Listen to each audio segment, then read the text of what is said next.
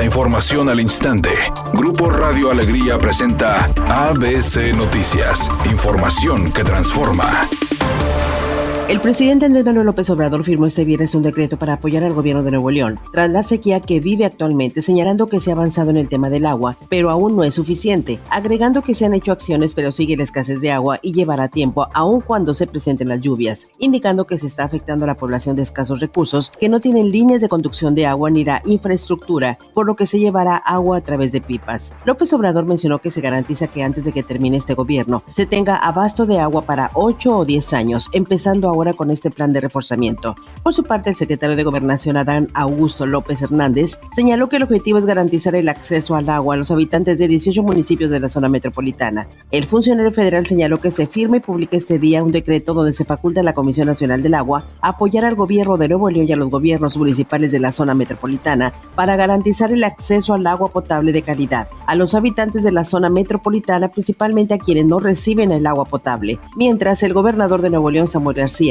confirmó la construcción del segundo acueducto de la presa El Cuchillo y luego del anuncio del presidente Andrés Manuel López Obrador sobre la firma de un plan de apoyo que garantizaría el abasto de agua hasta por 10 años, el mandatario estatal dijo que será en agosto cuando comenzará con el pie derecho para salir de la crisis. Además, el mandatario estatal dijo que para paliar la crisis de agua y en solidaridad con Nuevo León, la ciudad de Brosville, Texas mandará este viernes 40 pipas de agua desalinizada, indicando que el secretario de Medio Ambiente Alfonso Martínez se encuentra de visita en una planta desalinizadora para conocer cómo opera esta tecnología.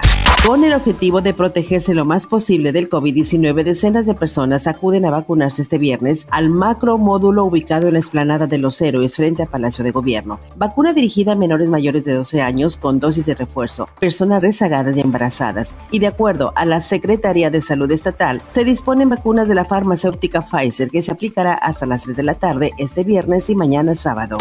Editorial ABC con Eduardo Garza. El Congreso de Nuevo León no figura. Los diputados pasan sin pena ni gloria. Es más, ya ni siquiera le entran a la grilla, menos a sacar las iniciativas de ley congeladas. Tan malos salieron los diputados pintos como los colorados. Si usted se acuerda del nombre de alguno de los 42 diputados de Nuevo León, tiene usted buena memoria, porque hace varios meses que asumieron el silencio legislativo. Béisbol de grandes ligas el equipo de los Astros de Houston con el picheo de José Urquidi el de ayer se llevan el triunfo. Urquidi lanzó al mexicano durante seis entradas, dos tercios, recibió dos hits, dos carreras en el triunfo de los Astros de 4 por 2 sobre el equipo los Marineros de Seattle. Así que Pepe Urquidi teniendo una actuación sólida, hay que decirlo, el mexicano está presentando buenos números con el equipo de los Astros de Houston.